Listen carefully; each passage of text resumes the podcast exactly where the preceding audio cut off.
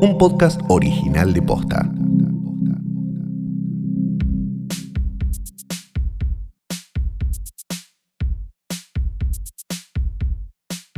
Buenos días, buenas tardes, buenas noches o lo que coincida con el momento en que le diste play a esto, que no es una cosa más que un nuevo episodio del podcast más importante, más prestigioso y único de cine de la historia del mundo. .posta.net.com. Mi nombre es Santiago Calori. Hoy tras noche, Con mi nombre.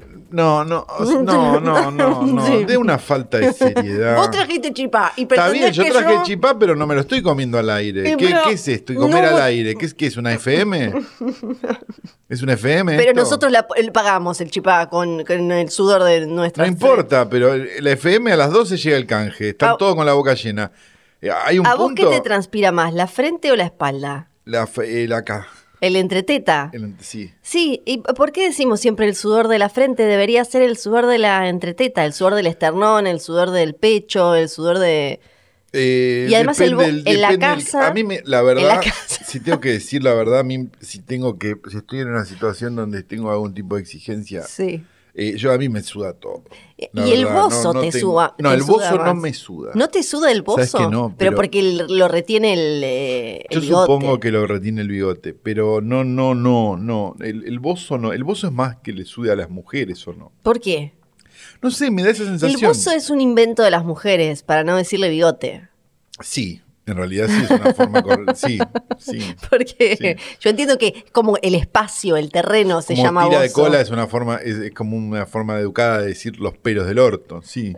Pero ni siquiera es un eufemismo piola tira de cola. O sea, literalmente No, ah, es como. Para mí es un eufemismo piola porque, porque si, si, si, si, digamos, en la dinámica de, Sí. de cómo te lo, de cómo te lo re- remueven, por decirlo de alguna manera, eh, tiene mucho que ¿Viste alguna vez cómo se hace? No, pero me lo contaron, no necesito, no necesito verlo para saberlo, eh, pero... Es pero- un momento muy humillante. Sí, sí, y sí, además, yo. eh, O sea, lo- me, me- me dijeron que en general viene acompañado de la frase abrite un poco más mamita. sí, sí, perfecto. porque- porque se- hay mucho mamita en el Sí. en el sí. Eh, sí. Es bastante parecido a filmar una Esto un porno, podcast de cine. solo que vos le estás pagando a alguien. Sí. y porque bueno, Bueno, suena natural, digamos, depende del caso. Hay gente que seguramente una debe persona- pagar para, para, para filmar una porno en Sí. lugar de que le paguen. sí, Sí. Eh, tenés No es una caso, persona, Flor, que- no, no, Tenés tu propio OnlyFans, pero... Sí. pero... tenés una persona que te dice, mamita, la necesidad siempre de abrir un poco más porque no estás eh, con tus propias manos,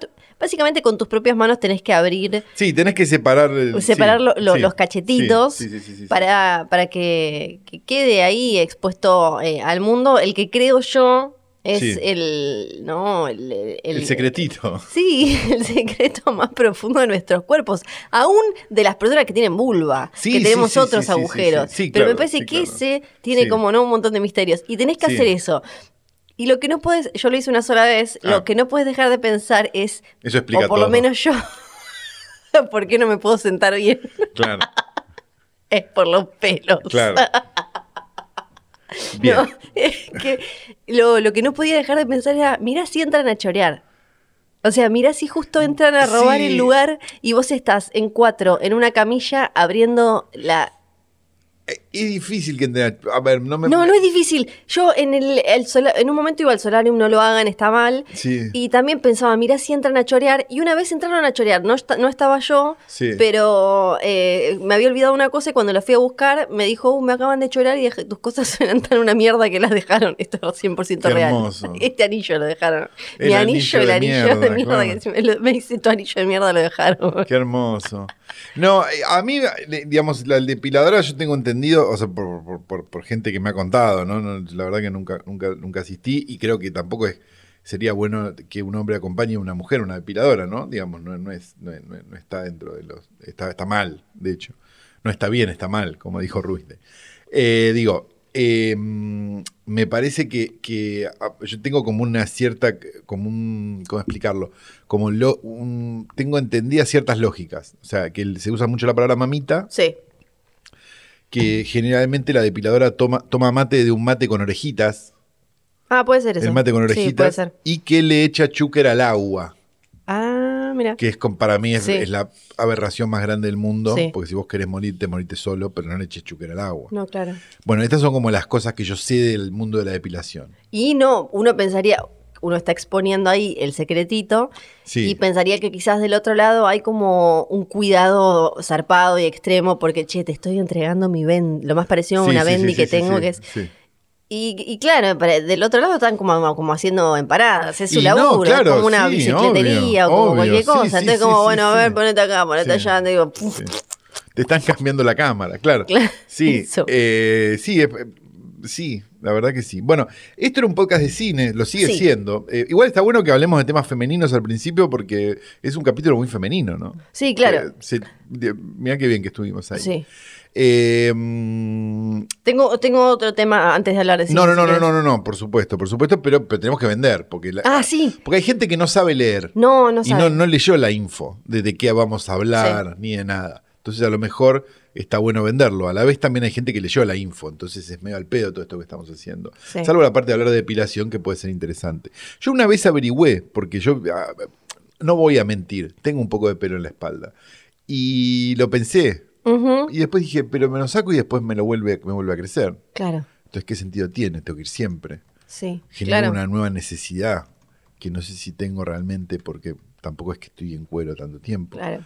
Eh, y tuve muchas dudas. Un amigo nuestro, que no, no lo vamos a, a quemar porque, porque bueno, este, es una persona que, este, que queremos mucho y nada, lo vamos a proteger, Negro Sí. Martí, eh, había averiguado para, para cuando era la parte de sembrarse pelo, bueno, el- Sí, un a ver tema. si se podía sacar de Si la se podía sacar de la espalda, Claro. porque él de la espalda tenía un montón. Y queda muy Y desbalanceado. era como cuando- una desbalance, pero no, pero le dijeron que de la espalda no se podía, que tenía que ser de la nuca y ahí dijo, "Uh, la gran 7 y ahí, bueno, empezó a llevar la pelada con mucha, muchísima dignidad, una de las mejores peladas de la Argentina, hay que Sí. decirlo. Eh, porque te hace creer que tiene el pelo. Es medio la bruja Verón, ¿viste? Como Claro. que te hace creer que Sí, sí, tiene sí. igual. Eh, no. Y no, la verdad que No. no. Bueno, ¿Qué es lo que dejando de lado esto, tenemos que vender qué? Space, según Ah, hoy tras porque, noche. porque estamos en la televisión. Sí. Bueno, en la te- de, manera video, ¿no? O sea, Exacto. ustedes hoy están escuchando esto y viernes están escuchando el capítulo de Trasnoche Classic Edition, pero ustedes los jueves tienen también en el canal de Space, en el canal, en el canal de YouTube de, de Space y en Spotify, en el canal propio que tiene Space según hoy Trasnoche, que pueden suscribirse y darle a la campanita y todas esas boludeces de las que vive gente que no leyó un libro en su puta vida, eh, pueden hacerlo y eh, recibir la bendición. Un otro capítulo de Trasnoche, podríamos decir. Exactamente. Sobre temas random, sobre películas de Space que nos disparan temas de conversación. Sí. Sería la mejor explicación. Porque en el catálogo de Space hay mucha cosa a la que le podemos sacar Exacto. jugo. Para un lado, para el Sí. otro, hay mucha cuestión. Hay Nastinan, hay, hay body horror, hay... Eh, hay pelados que salen a pelear con tiburones. Exacto. la que- cosa sí. sana, lo que uno quiere ver, Sí. Y, y eso nos dispara a hablar. Los temas que nos eh, envidia Sarlo, por Exacto, ejemplo. sí. no, eh, Sarlo, eh, que se, se sentó a observarnos. Sí. Viste que ella se sienta a observar sí. pobres, por ejemplo. Sí. Bueno, se sentó a observarnos a nosotros. Eh, nada, eh, tienen eso ahí, así que tienen un doble hoy tras noche por semana. La verdad que. Y uno no. que pueden ver. Y uno que nos pueden ver. Y pueden además, ver lo lindo. Muy facheros. Muy estamos. lindo, pero Hay por- que decirlo, Flor, milagro. Pero por el laburo de Gato No, no, no, Audiovisual no, y de Marto Santavalla, que sí. hacen una cosa un de equipo de lujo Sí. y una serie de cosas que realmente nos hacen muy felices. Sí. Nos sentimos cuidados como estrellas. Este, así que bueno, ya saben eso. Igual ya se los avisamos por redes sociales, ya saben. Tienen los links, las cosas y tal. Este, pero bueno, por las dudas que estén trasnochados y solo escuchen esto, piensen que pueden escuchar dos veces esto. Dos veces. Eh, Y- tenemos que decir también que más. Esta parte que viene ahora va a estar sin eco porque yo me olvidé de cerrar la puerta del estudio. Sí, igual quizás Leo les quite el eco. Y, no, y quedemos, y quedemos este, como unos pelotudos. Pero no importa. En cuyo caso Leo saca esta parte. Sí, sí. Y Eh, si no, déjala y quedamos como unos pelotudos. No es, no es, no es algo que nos no, preocupe y no es algo que no nos haya pasado. Hoy la coyuntura pasa por otro lado. Hoy la coyuntura pasa por una cosa que eh, para mí eh, deberíamos tomar con pinzas, ¿no? Para mí, Sarasa. Para mí es Ah, Sarasa. para mí, ah, para mí también. Pongámosle la mesa a los No, está bien. Sarasa. Sara- Pero, sí. pero el, el otro día hubo. ¿Qué están queriendo tapar? Sí, ¿Eh? sí, Porque sí. cada vez que quieren tapar algo aparece Sí, sí. ¿Quién es de Zodiac Killer? Exacto. El otro día hubo mensajes desenfrenados porque Ah, de golpe. una, una queja de la derecha, eh, Sí, pero, pero, pero, pero a los asesinos en serio. claro, claro. Pero Eh, viste que igual hay una, hay una, hay una, hay un cierto, una cierta lógica de que cada vez que hay un quilombo en Estados Pero Unidos, ahora salió en o Fox. aparecen los rumores de los extraterrestres, Sí. o Pero lo loco es que esto lo, lo, sa- lo sacó Fox News. Sí. O sea no, que- esto, a ver, yo la primera fuente que Sí. vi fue TMZ. Sí, Esa fue la primera fuente. Y la segunda fuente que vi fue de Sun. Sí. O sea que estamos hablando de que las dos fuentes que tenemos son Ventura y Gómez Rinaldi. Digamos, no, no- Sí. frente a una noticia que, digamos, si todos este, sabemos más o menos dónde viene, debería haber salido primero en el San Francisco Chronicle. Sí. No sé Eh, si existe todavía San Francisco o Chronicle. en uno de esos. Digamos, o en un, en un LA Times o en un algo un poco más con que decís, bueno, qué sé yo. Eh, no, no, no estoy diciendo que, que- que- que sean super diarios, porque ni ningún diario lo es, digo, creo que no, no hay ningún diario en el mundo que esté bueno realmente ya a esta altura. Pero de todas maneras, digo, como un medio un poco más serio que, que el, que el pelotudo TMZ y, la, que tiene la pajita larga, digamos. Sí. Para mí. Sí. Los mensajes que el otro día corrieron entre nuestros eh, chats como con, con cierta emoción y ustedes también nos mandaron muchísimos mensajes, gracias Sí, a gracias. todo lo que Gracias por estar pendientes de las Sí. cosas que realmente nos interesan, que no son las películas. que es que salieron unos tipos a decir que descubrieron la identidad del Zodiac Killer. Sí. Y lo mejor de todo es que el chabón se llamaría Gary. Yo solo quiero Gary. que sea verdad para que se llame Gary. Como El- Gary Coleman. como Gary. Gary es como. Gary es el, el Gary amigo. es Garth, Sí, eh, Gary es el amigo Garth- caracol Garth de. Brooks, de- como de- Gary Brooks. Gary es muy bueno. Resulta, bueno, el Zodiac Killer que hacemos un, si no vieron la película de Fincher, por favor vayan a ver la película de, de, De Fincher, de o vayan a leer el libro de. ¿Cómo se llama? Eh, No me acuerdo el nombre del señor. Rubinstein. Eh, Tiene un nombre así. Bueno. Eh, ahora lo busco. Ahora lo buscamos. Eh, era, fue, es, o sea, to- todo al mismo tiempo, un tipo que tiene mínimo cinco eh, asesinatos confirmados. Robert Graysmith, Zodiac. Dos quedaron con heridas. Él dijo haber eh, matado a más de 30, casi 40 personas. No hay pruebas. No hay pruebas, puede llegar a ser 25, ponele, Pero 20. confirmadas. Porque muchas menos. al señor eh, lo que le gustaba era mandar mensajes eh, encriptados en código a los, eh, a los, dia- a, a- a los diarios, a los medios. Y eh, lo que tenemos es, por un lado eso, que aparece en, en- Zodiac, el vínculo con, Con la eh, prensa. con la. Él tenía prensa. una fascinación muy grande por la prensa. De hecho, la- cuando la prensa de alguna manera lo reta una determinada cosa, él termina haciéndolo de otra forma. Sí. O sea, como que estaba muy pendiente de lo que se decía Sí. de él. Que es, es algo que eh, mucho- se repite en muchos asesinos seriales, e incluso algunos, una vez que alcanzaron eso, de- eh, entraron en un. eh, después dejaron de hacerlo, por lo menos por sí, mucho o tiempo. entran en una espiral Exacto. descendente, una de dos. El, el tema también es que obviamente estamos hablando de los 70, en, eh, donde una comisaría Sí. no estaba comunicada con otra, con lo cual... Del- sí, del 68 que- al 69. Exacto, donde todavía el término asesino serial no existía, donde un, o estaba por existir, digo, Sí. estaba ahí al, al caer. Tienen Mindhunter ahí para Claro, ver todo si eso. tienen ganas de ver Mindhunter, una película larga de Fincher, Sí. este, ya se lo explicamos Sí. eh, alguna vez. Eh, mm, Y la, la cosa es que, sacando la cuestión de, por un lado, los mensajes a la prensa y por otro, eh, el avistaje de ese, uno de los, de los, eh, de las personas que sobrevivieron que dijo que tenía una capucha con un símbolo que era como un círculo eh, y una cruz, las muertes no son muy interesantes. Básicamente lo que hacía el chabón era ir, eh, acercarse a, a un auto, una pareja o algo y pegar unos tiros. O a un Claro, taxista o a un... No, no, no hay mucho más, no, no tenemos la, la no, lo, cosita lo- como- lo más interesante en realidad era, era la- El misterio. el misterio y las cartas Y y las las, cartas. cosas. La cuestión es que esta semana apareció en TMZ, Sí. digo, ¿no? Porque tomémoslo como de quién viene, y en The Sun, en principio. Bueno, y ahora se plegó Fox News aparentemente, pero bueno. Sí, sí, Fox News fue uno de los primeros bien, también. pero Fox News también, ¿no? eh, que a- esta persona sería este Gary, ¿cómo era? Gary... eh, Gary Post, pero ahí te digo el segundo nombre porque es espectacular. Es eh, Gary. Dame un segundo. Gary, Gary, Estamos Gary. con todos los temas bien estudiados, venimos, pero... Me olvidé el segundo nombre. Bueno, Gary Post. Gary pero- Post, listo. Bueno, no, no es importante. Eh, el punto es que sería el coso, no sé qué, no sé cuánto, y que ya se murió.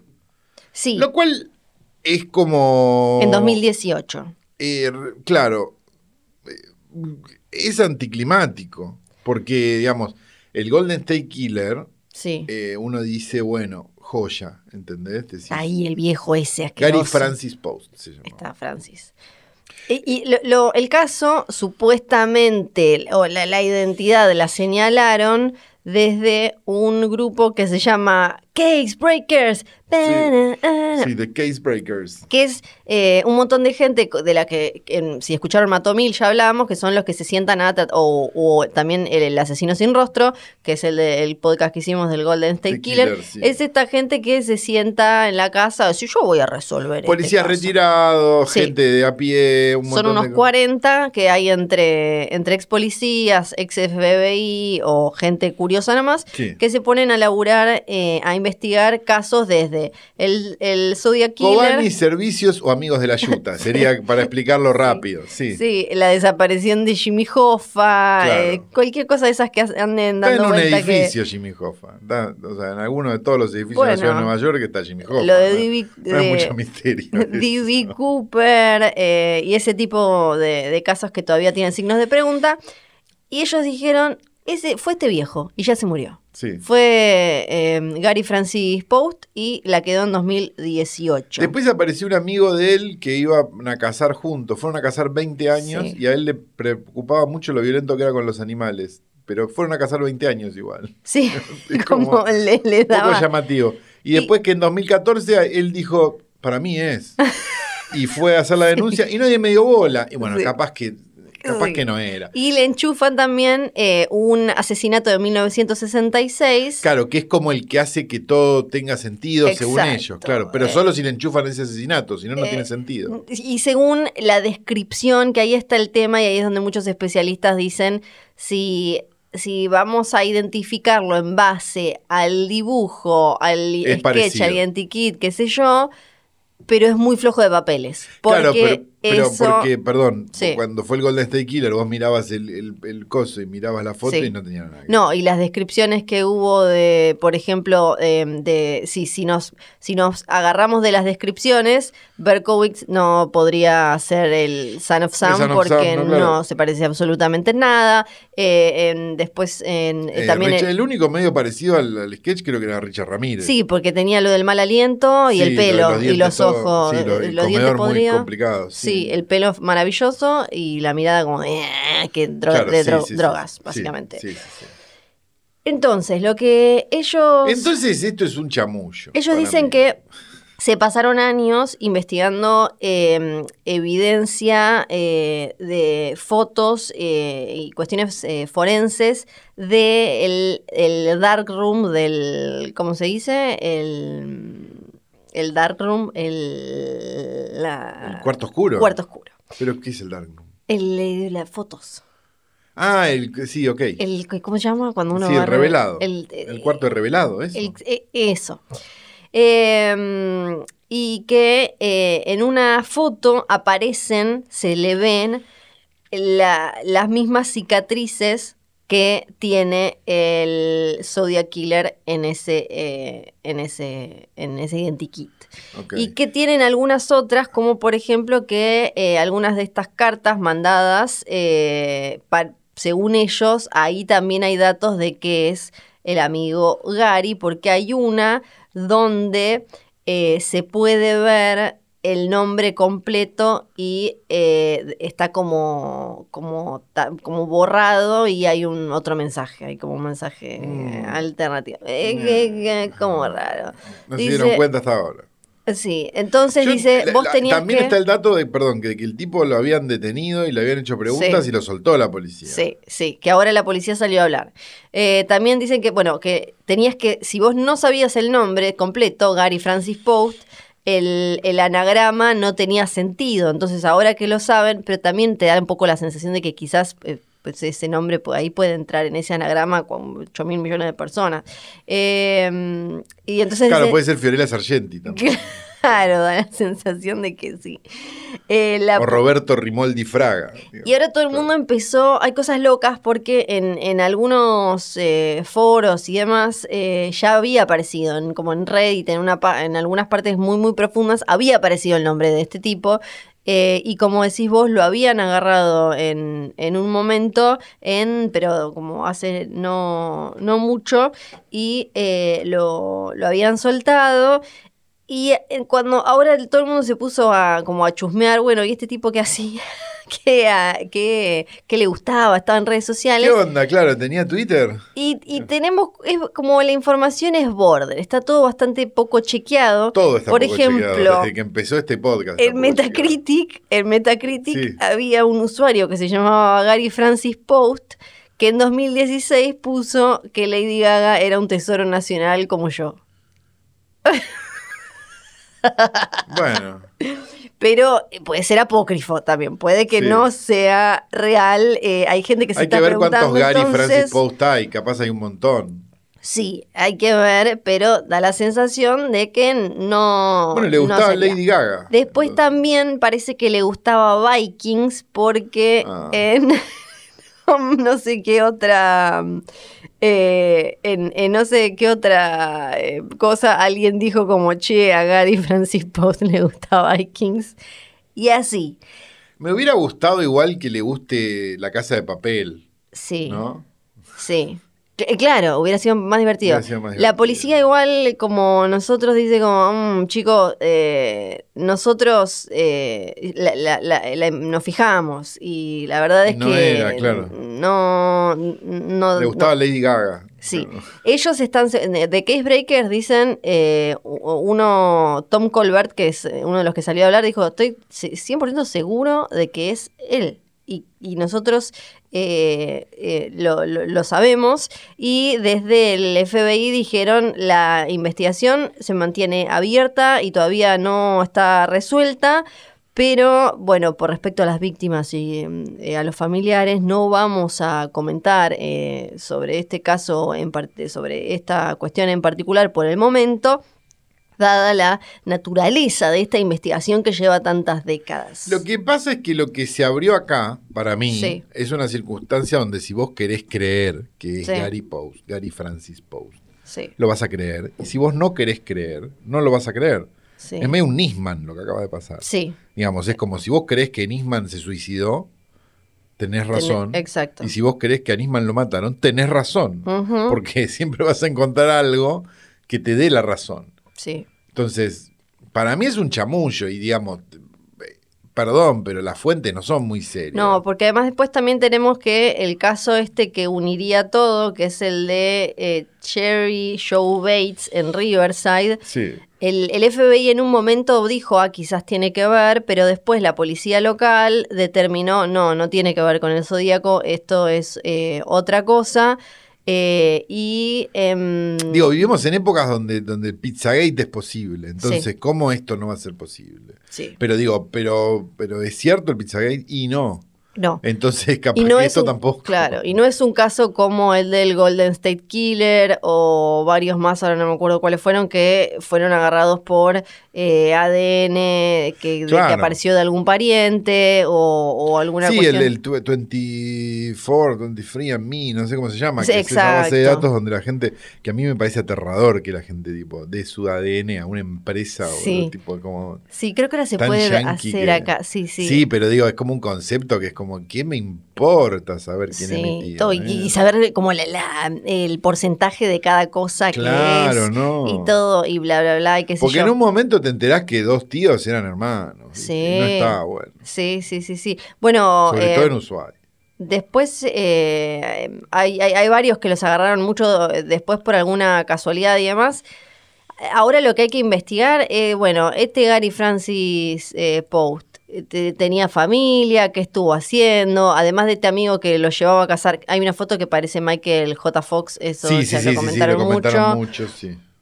eh, qué estuvo haciendo todo este tiempo, qué de todo eso indica que puede llegar a ser. eh, Bueno, la teoría que decía, también una nota de TMZ, que era la nota con el amigo que Sí. Coso, era eh, quizás se haya pasado a, a maltratar animales después de cierto tiempo y dejó de matar personas, lo cual es rarísimo. Hay, es raro porque es al revés de lo que suele ocurrir, ¿no? sí, hay algunos que dejaron de matar, como tipo, Sí, de- listo. tipo Flor. que, sí, Sí. que en un momento eh, la, la- la cortaron.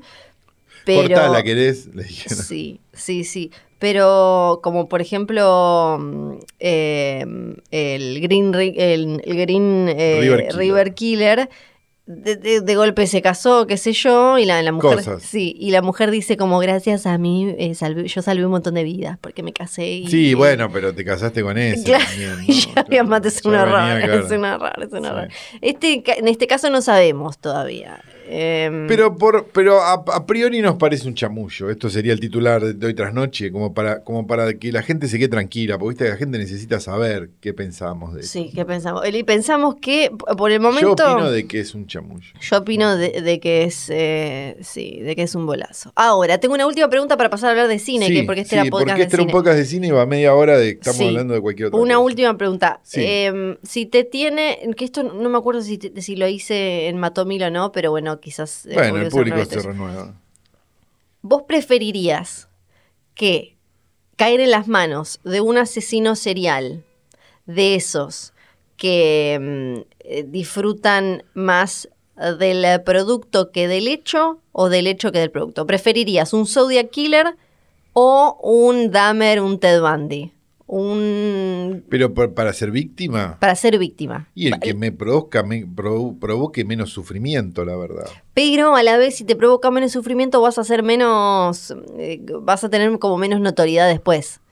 Pero a mí no- ¿qué me importa la notoriedad? Voy a estar muerto. ¿Cuál- ¿Qué, qué sentido Y tiene? no la sé, notoriedad? dejar un legado como, ¿no? De, bueno, yo fui el zombie de Dahmer, por ejemplo. O, ¿no? Una de las cabezas de Kemper. A mí no me parece que esté buena como notoriedad. ¿Vos, vos, te gustaría? No sé, yo pienso como, por un lado, eh, el Zodiac Killer. eh, eh, ¿A vos bueno, qué te como- gustaría? Ser víctima de Ted Bundy, obvio. Y vos caerías en manos de Ted Bundy Ted Bundy te- te- fachero. te- además después iba y te maquillaba. Ah, Hay varios de esos, ¿viste? Como el otro, el del fetiche, no me acuerdo el nombre, el que tenía el fetiche aparece en Manhunter también con los zapatos, sí. que te ponía ropita eh, y esas cosas. O, bueno, Edgin que ma- no mató a mucha gente, No. pero la valoraba. Claro, podría tener un cinturón con tus pezones. Sí, se pone, se pone Con, tu, con tu obsesión con los pezones. tu vulva y la usa de taparrabos. Claro. Como que te sent... Hay como otra cosa Sí. ahí, ¿no? Bueno, qué suerte que te fuiste a hacer la tira de cola entonces. Menos mal. Menos mal.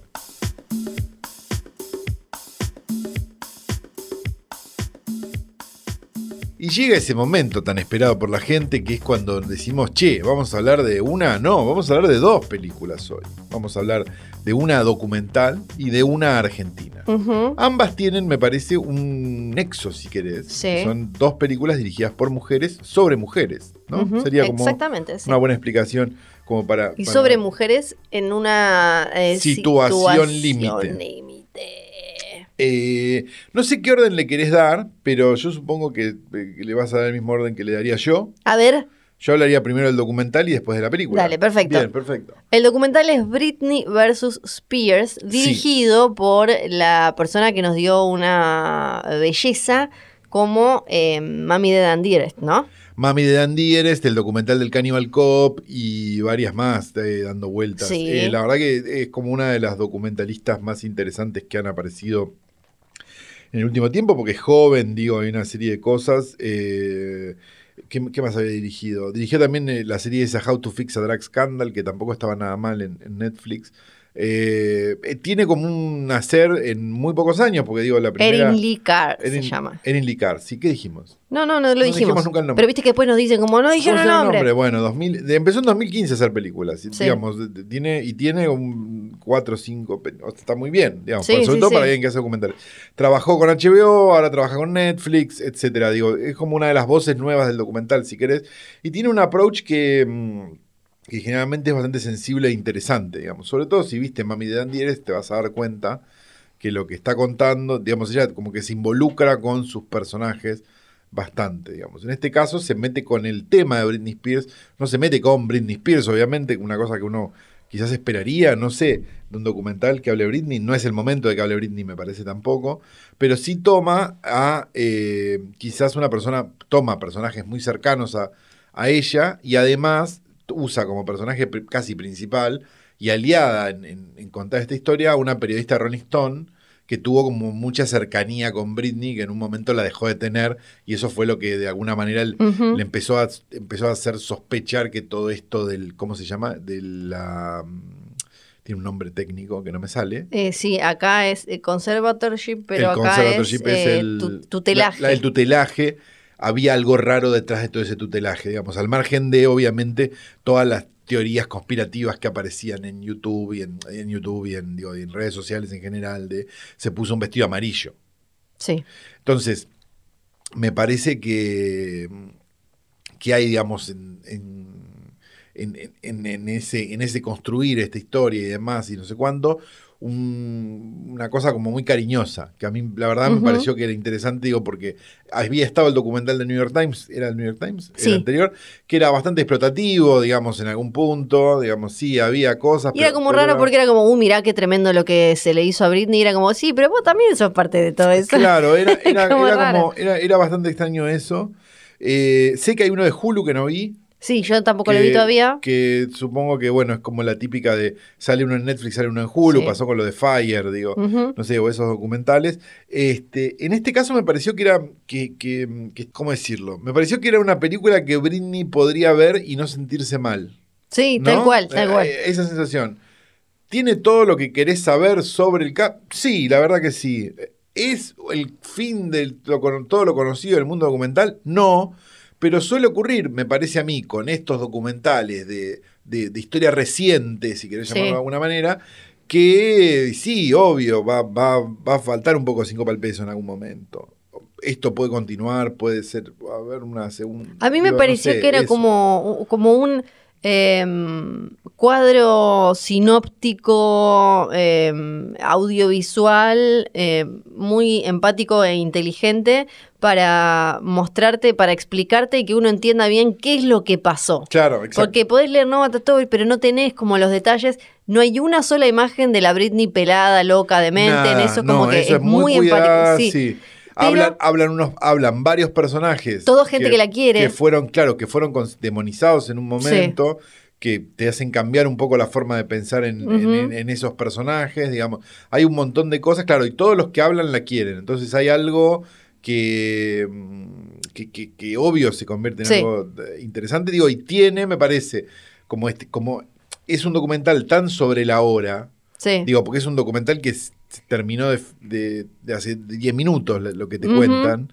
Digo, que, eso también Netflix con esta, con esta cuestión de la distribución digital y de un montón de cosas lo está haciendo muy seguido. Digo, pasó con la serie del 9 on del, del 11 de septiembre, digo, también era como, como, que llegaba hasta la semana pasada prácticamente el documental y eso es un cambio de paradigma dentro de la lógica del documental también, digo, porque, porque viste que los documentales están hechos para que queden, para que quede testimonio de determinada cosa, digamos, en, su, forma más, este, más básica y primitiva, digamos.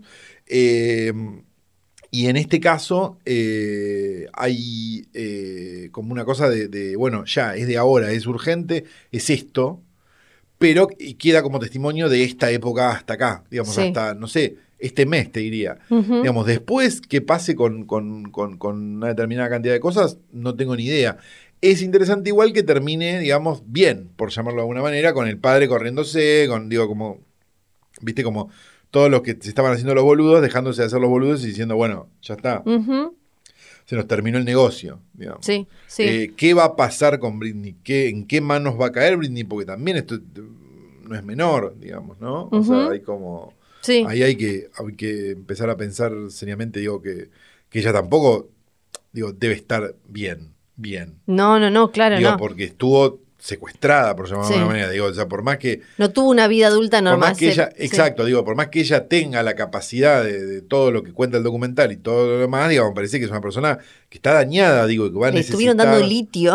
Claro, digo, va a necesitar un Sí. montón de cosas, digo, antes de, de- No es que, bueno, listo, Britney, el tour independiente, mañana, no.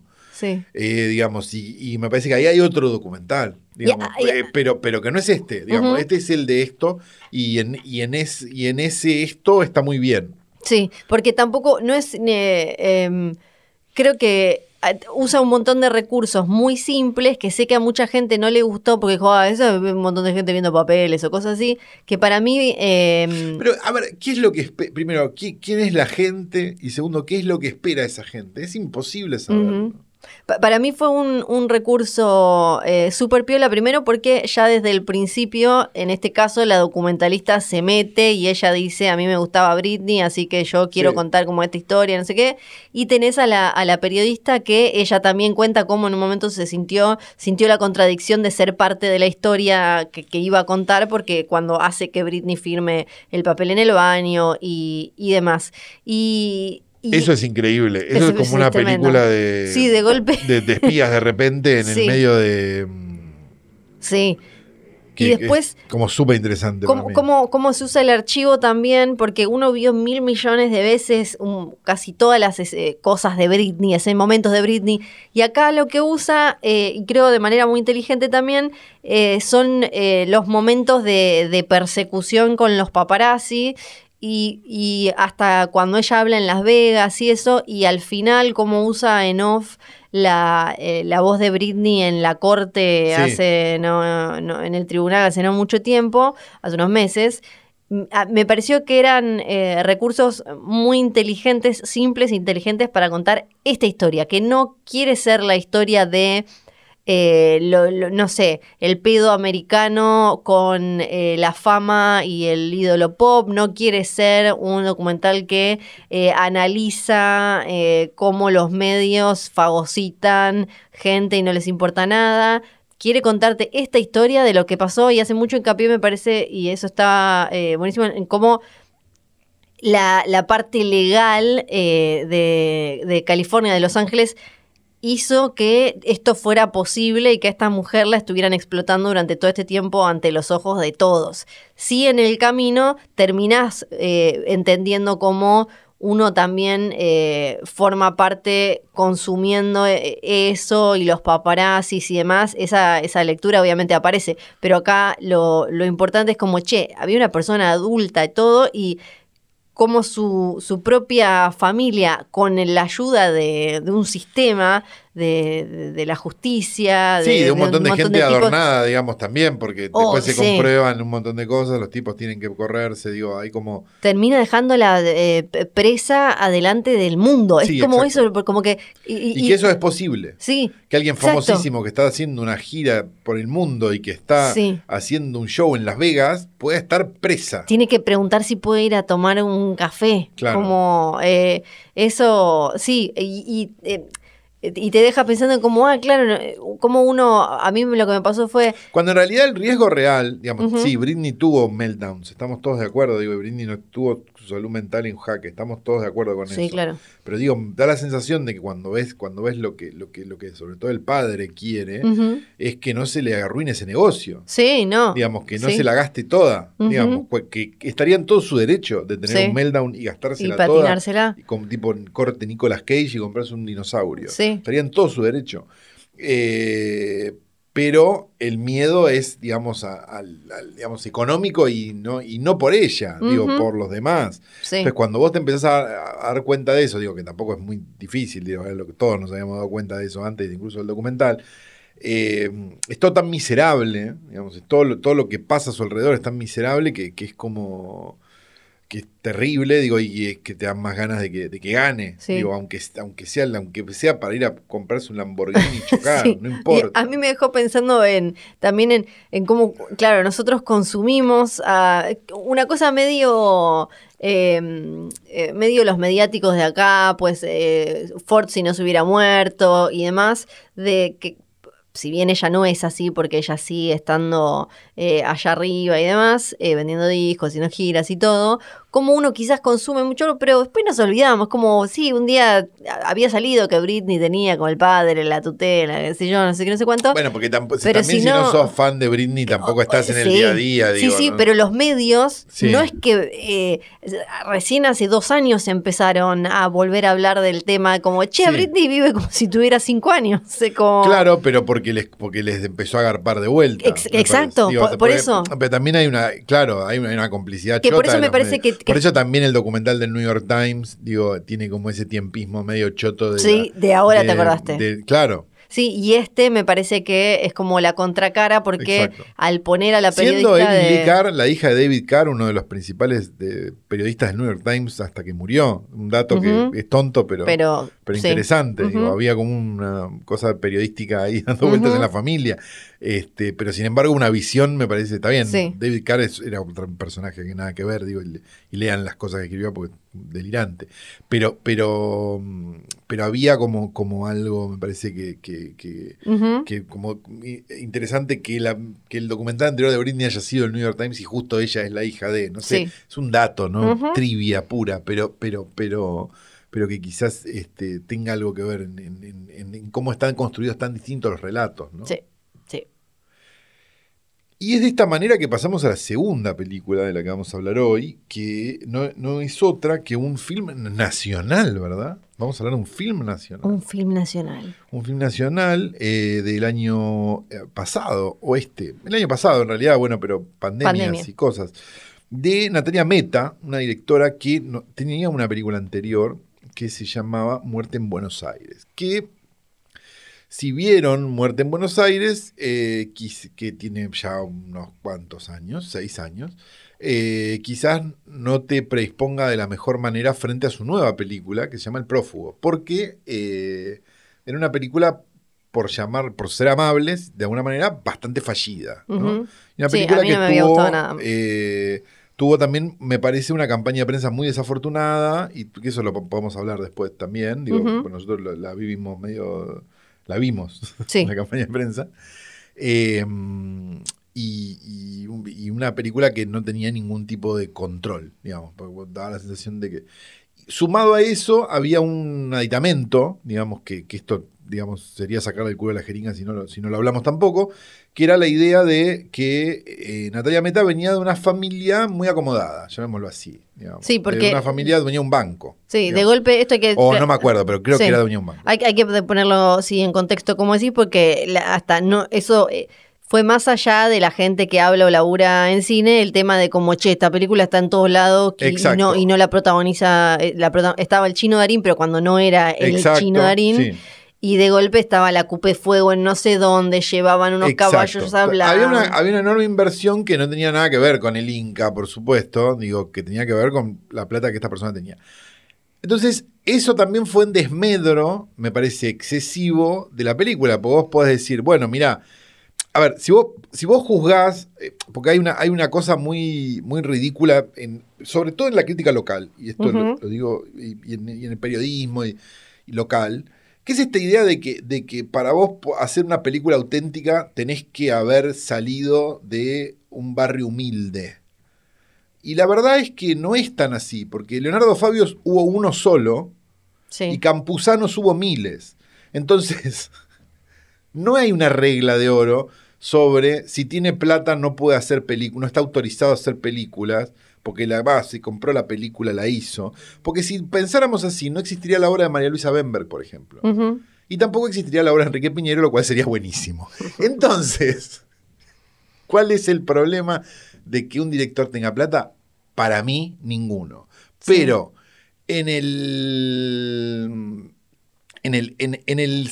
No sé por qué, en la cuestión prestigiosa y de la cultura y de no sé qué, no sé cuánto, es como una mancha que nadie termina de entender muy bien a santo de qué sucede. La realidad es que esta película, digo, eh, es otra cosa, digamos, y da la sensación a mí, en lo personal, que, digamos, sí, quizás ella pagó también esta película, Sí. digamos, no- está en todo su derecho, digo, a pagarse película, Como Britney a comprarse un Lamborghini como para Britney a comprarse un Lamborghini para chocarlo, pero da la sensación de que en este caso no le comieron la billetera como le comieron la billetera con la anterior.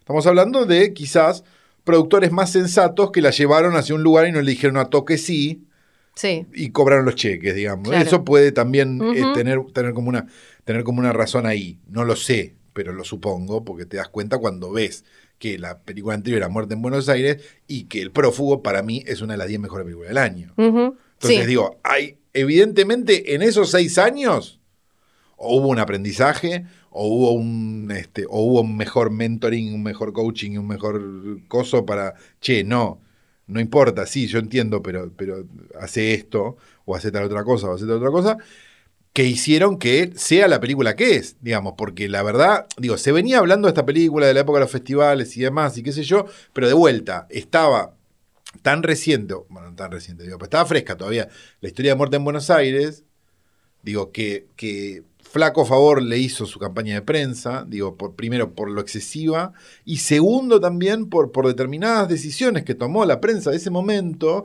la prensa, digamos, los agentes de prensa de ese momento, que fueron muy desafortunados. Sí. Y esto también hay que decirlo, porque esto sí, sí, quizás la gente no lo sabe, pero el chivo de muerte en Buenos Aires se sugería que lo leyera el crítico que hacía la columna de cine en la radio o en la tele Sí. o en un coso. Que sería Sin consultar si había visto la película o sin no. consultar que había visto la película o no, sin consultar si le había gustado la película o no, y sin hacer un montón de cosas. Lo cual hacía que obviamente un mon- casi corporativamente la prensa se la ponga de culo a la película, por más que la película capaz no era tan mala como para hacer la mierda como se la hizo. Y que también era estaba, excesiva, sí. Sí. Era pésima, no. También estaba esta Entonces, cosa de que había una cosa, de- empezó a haber una cosa corporativa de a esta la vamos a hacer mierda.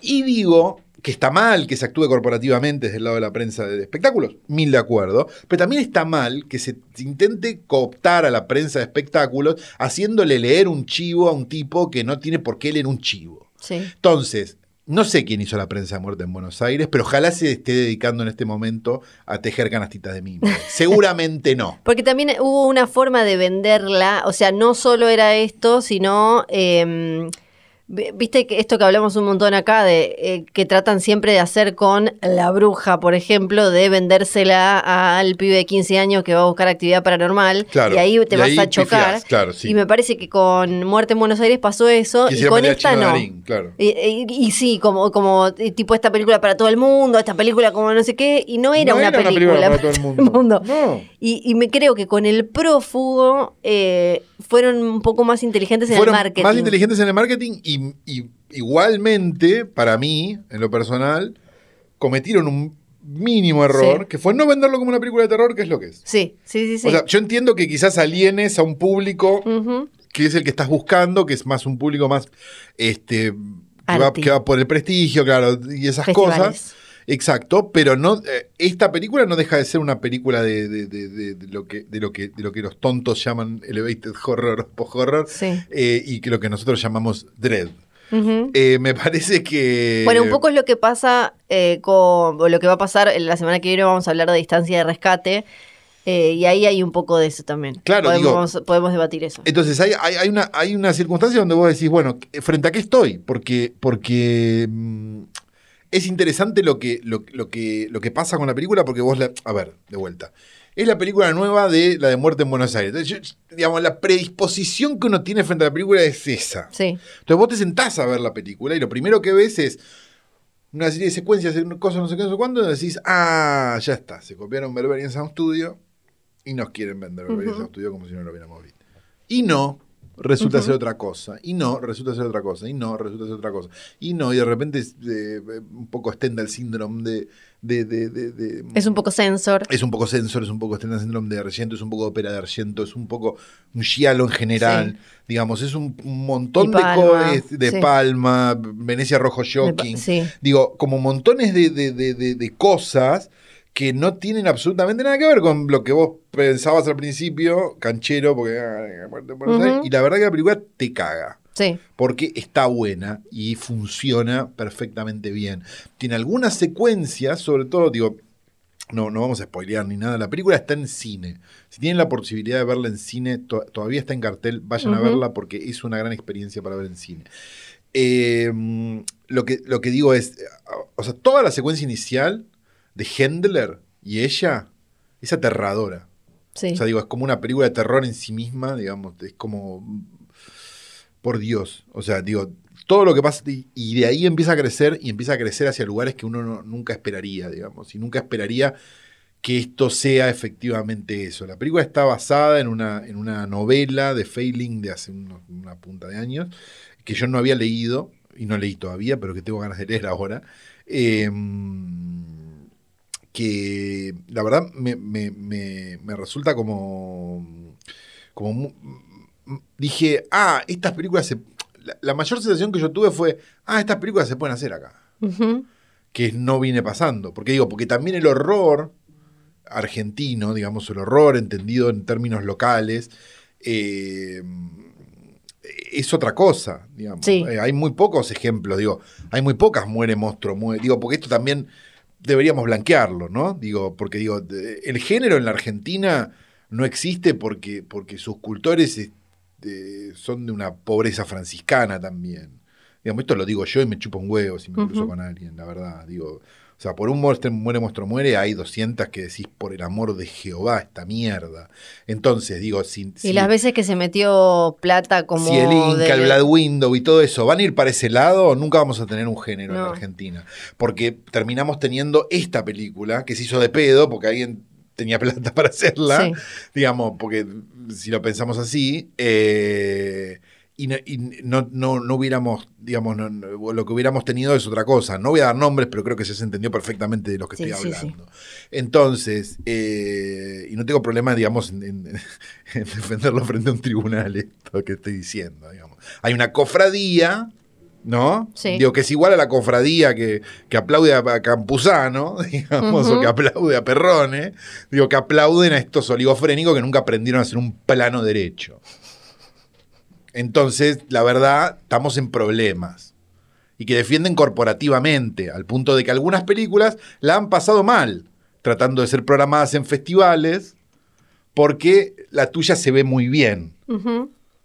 Todo esto existe. Y todas estas son las razones por las cuales no existe el cine de género en la Argentina. Ojalá cambie y ojalá el prófugo sea lo que haga que cambie. Me parece a mí, perdón el enojo, pero me enoja mucho esto porque es algo que me gusta y me gustaría que pase. Porque una película de mierda vale lo mismo que una película buena. Perdón. No, está perfecto, está perfecto. Yo estoy observando, observo. Eh, ¿Cómo es el meme? Me olvidé el de te miro, te observo y no sé cuánto. Eh, Sí, y mm, a, a mí también me, me- me gustó mucho me- me- y me gustó como el, el registro de las actuaciones eh, de, de todos, cada uno con lo que tiene, con, con- como con el...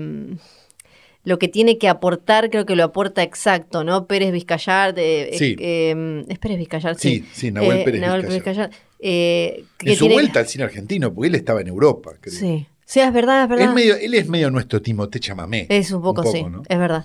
Eh, Gran de esos actores que sentís que les está pasando algo todo el tiempo, sí, ¿viste? Sí, sí, sí. No sé si es que lo vi en la de Fendrick, que era terrible, pero digo, tiene como esa cosa Sí. de, uy, papito, esa... esa Sí. eh, Te de- puede hacer muy bien una deliverance eh, también, sí, una claro. cosa así. Sí, sí, sí, sí, sí, sí, sí. Eh, él que aporta como esa cosita medio rara, el Handler, eh, este un poco siniestro, que, siniestro. eh, eh, Cecilia Es- Roth, que está como, que claro, porque cada uno tiene, tiene como su tono, ¿no? Es como Exacto, hay el- como, hay como una, hay como una cosa de, de que cada uno está en su universo, decirlo de alguna Exacto. manera, y, y es interesante porque, porque no es que queda como inconexo, No. sino que queda muy bien Sí. en la película.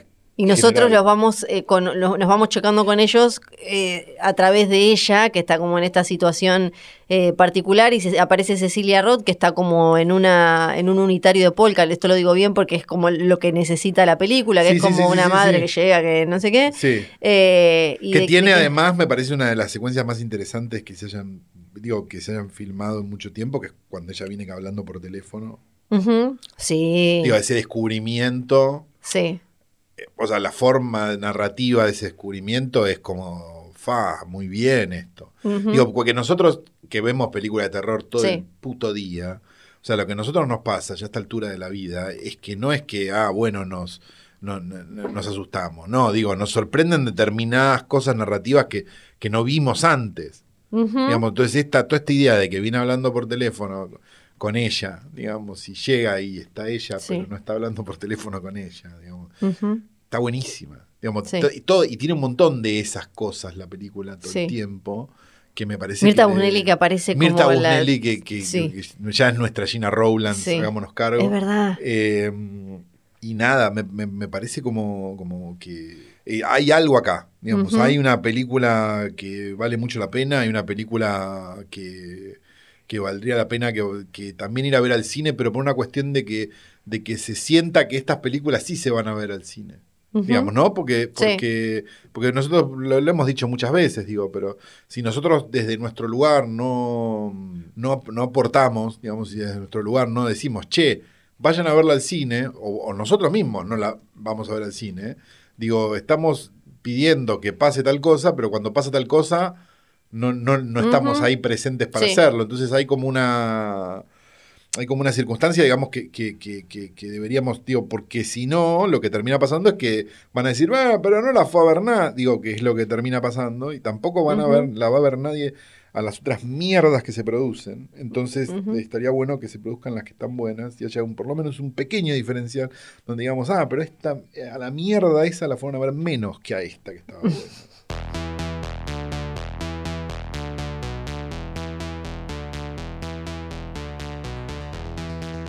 Desde la tierra, donde que tu tío sea tu padre, o tu hermano, o tu primo, o tu. Ay, a Fiorella Sargenti, Acá, sí, Bien. hola. Hola, después de la haberle favorina más arru- famosa, después de Miriam. arruinado la vida a todos aquellos que eh, consumían vinagreta. Sí. Ah, es verdad, la semana pasada. Hablaste Sí. mal de las. Dijiste que Buenos Aires olía mal en un evento del gobierno de la ciudad. Sí. dijiste- y imitaste a los porteños de una manera. Insulté a. Guerrín en calle Corrientes. Sí, calle eh, me sentí, Corrientes. me sentí que me sentí que tenía que estar a la altura y poder imitar a algún provinciano como lo imitás vos, así que voy a hacer mi imitación del tucumano. ¿Estás preparada? Ay, sí, por favor. Vamos a comer unas empanadas y un sándwich de milanesa. Y ahí vos me tenés que decir, Calo, estás hablando igual que siempre. Sí, como vos imitás a los porteños. Es un tarado. No sé qué tienen los tucumanos con el sándwich de milanesa. Hace Obsesión, poco, hace obsesión. poco lo. Sí, pero parece que es una cosa, yo no, no he probado, pero dicen que, Que es estos como son de- una cosa que no... bueno. Es como el lomito en Córdoba. Claro. ¿Te claro. un cordobés? Sí, Me voy a comer un lomito y a tomar un fernet. perfecto.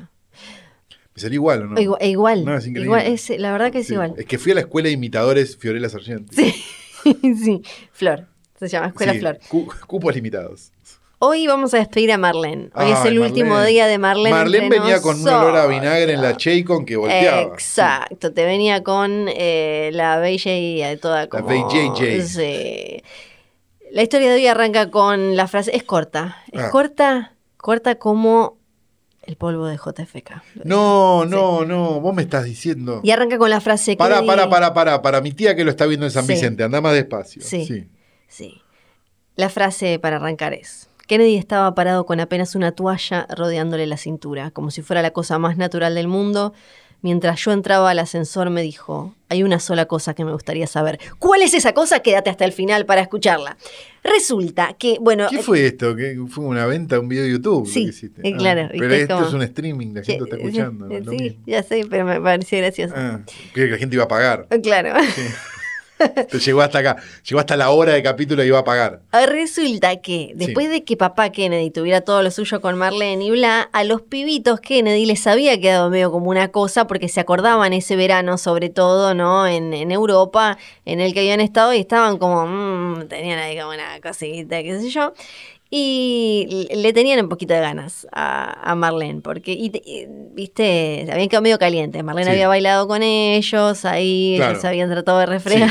Era, era, este- todo esto que estás contando es, es muy poco Sí. deconstruido, pero bueno. Muy bueno, pero eh, yo no puedo mentir. No, O no, sea, no, no, Tu, tu- tu rol de periodista te impide mentir. Obviamente. Sos casi como una testiga de Jehová que Eh, no puede eh, mentir. obvio. Sí, Entonces, cuando Kennedy ya era presidente en ese breve Sí. tiempo antes de que le volaran los sesos Sí. y quedaran en el trajecito de Chanel Rosa, sí. eh, en un momento eh, Marlene Dietrich tenía que estar en, un hotel, en el Hotel Statler de Washington, para recibir un homenaje a los veteranos eh, judíos de la Segunda Guerra. Habíamos hablado en el episodio anterior toda esta cuestión de cuando ella le dijo a papá Kennedy como, "Mm, mira que este Hitler es medio, es medio jodido y papá, papá Joe le decía, no tanto, no tanto. Bueno, y, pero ¿qué pasó? Llega alguien y le dice, le dice, en, en el otoño del 62 fue esto. Ella tenía 61 años y él estaba como ahí. Ella estaba también actuando en un cabaret en Washington Cabaret, volvemos a repetir, no cabaret de cabaret Le Copé, Sí, sí, sí, sí. sin no, no, menospreciar nada, sino en el otro cabaret. Sí. sí, lo que se llamó una revista. Bob y Ted eh, Kennedy la van a ver y dice como, oh, bueno, qué, tipo... Bobby Ted Kennedy son los hermanos de, sí, sí, sí, sí.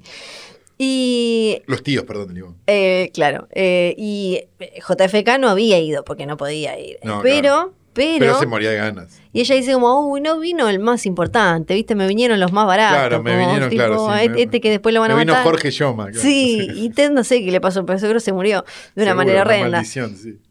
Y de golpe le llega a Marlene, que estaba así toda pachucha porque no había ido JFK, una invitación para ir a la Casa Blanca a tomar un trago con el presidente. Es eh, el sábado siguiente, después de... Sí. Esto seguro fueron los hermanos que fueron a ver... ¿Cómo? Decime...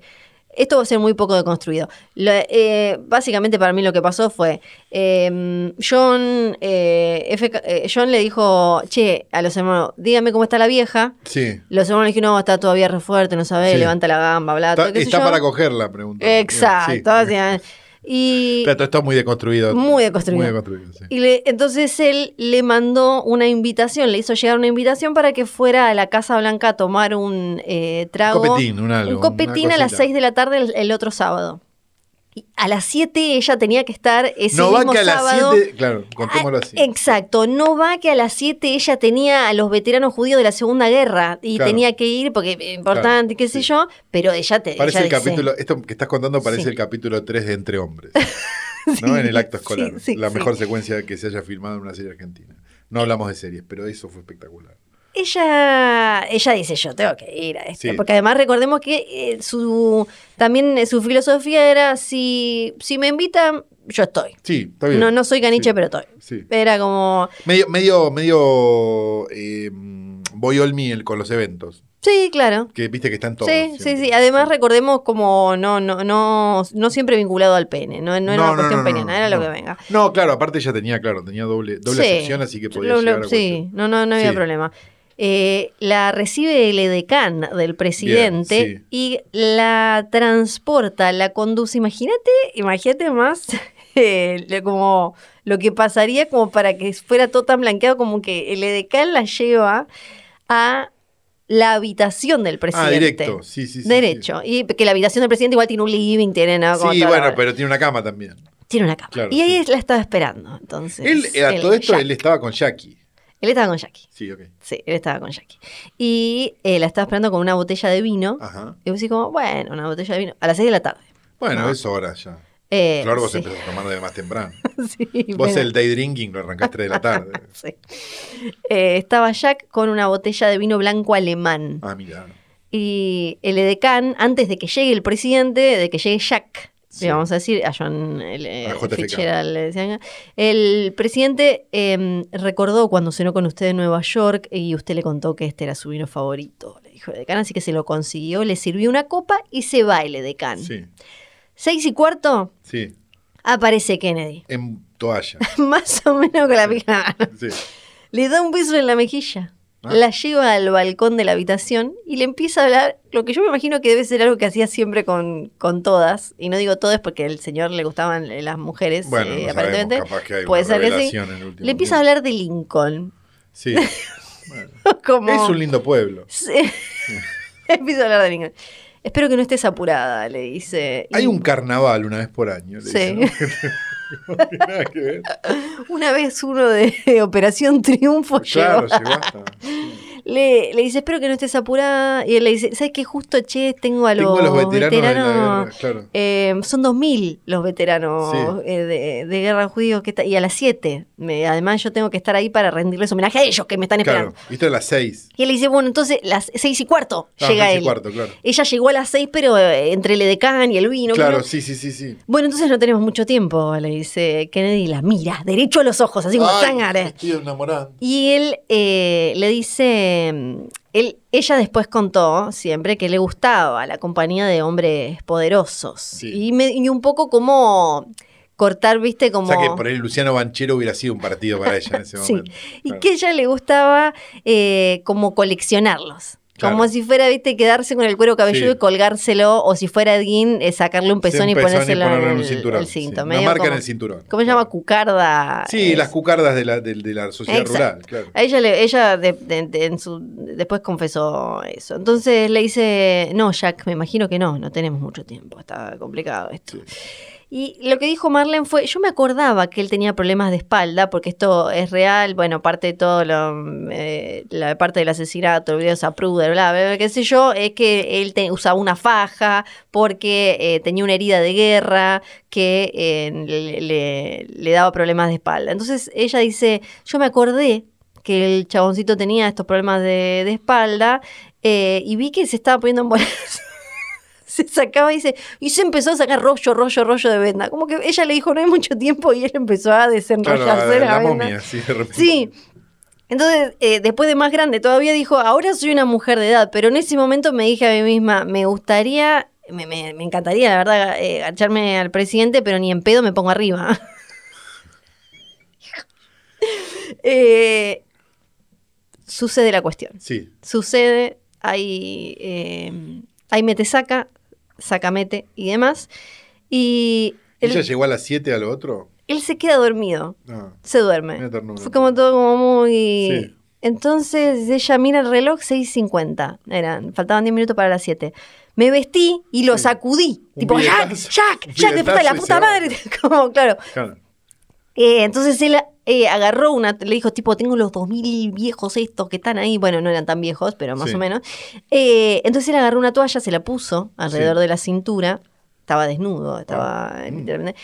Y le dijo al ascensorista que pidiera un auto para que me llevara inmediatamente al hotel Statler. Mientras tanto, él estaba ahí parado con la toalla. Fue todo muy, muy, muy breve. Esto, ella hace mucho hincapié En que fue muy breve. en que fue muy breve. Claro, porque si él, si él de, de 6 y cuarto a 6 menos cuarto Sí. se, echó un- se sacó toda la momia, se echó un polvo y se quedó dormido, ella dice, era como. no fue es que vamos a festejar tampoco estar culeando dos horas seguidas porque tampoco te- No, te, no quedas vamos tú a ardido. mentir, pero- Pero, pero, pero un poco Sí. poco, ¿no? Dice, era como un, como un caballo que llevaba años atado. Fue como eh, duro, arduo y eh, extasiado por liberarse. Fue muy, muy, muy cortito y dijo que eh, eso, era como algo parecido a lo que dijo Gloria Duró Swanson. menos que en el convertible. Sí, pa- irónicamente parecido a lo que dijo Gloria Swanson sobre el papá show, Sí. que era como más o menos lo mismo esto del caballo y qué sé yo.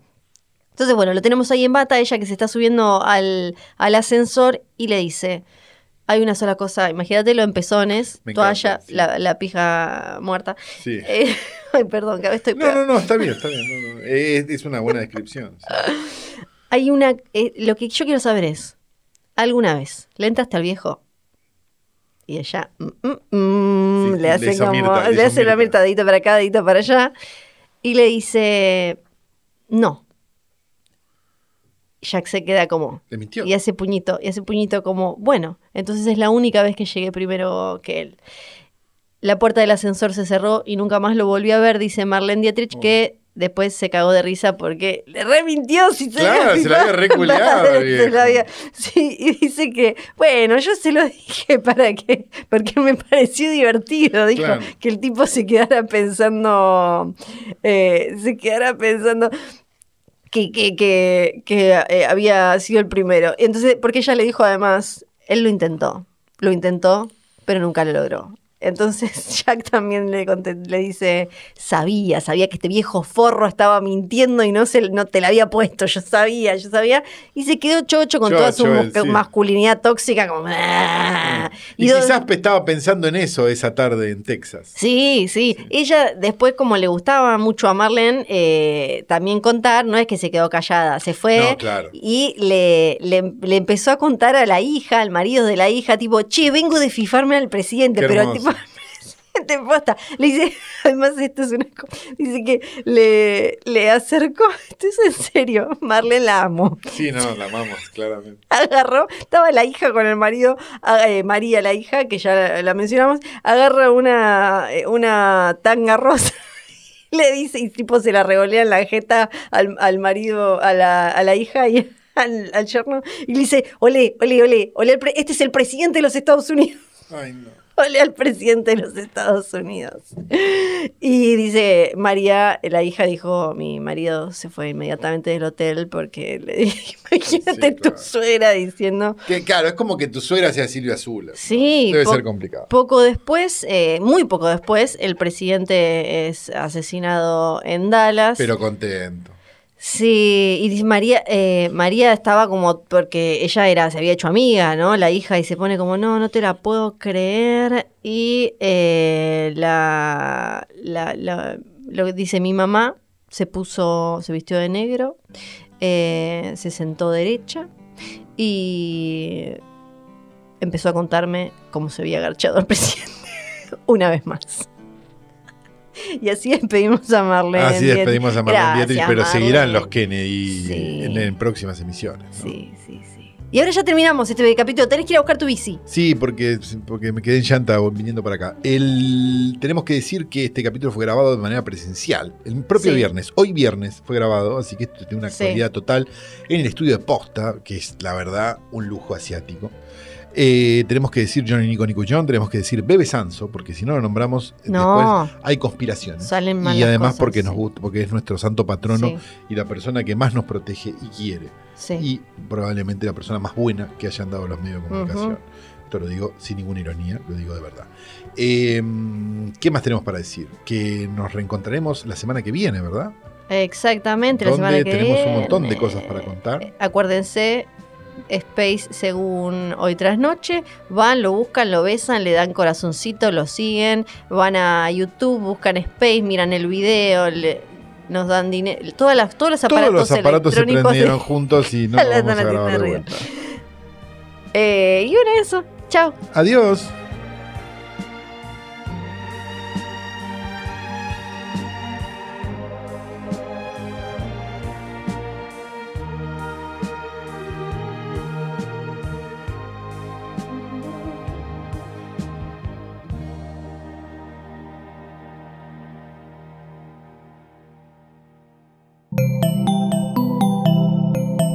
Un podcast original de Posta.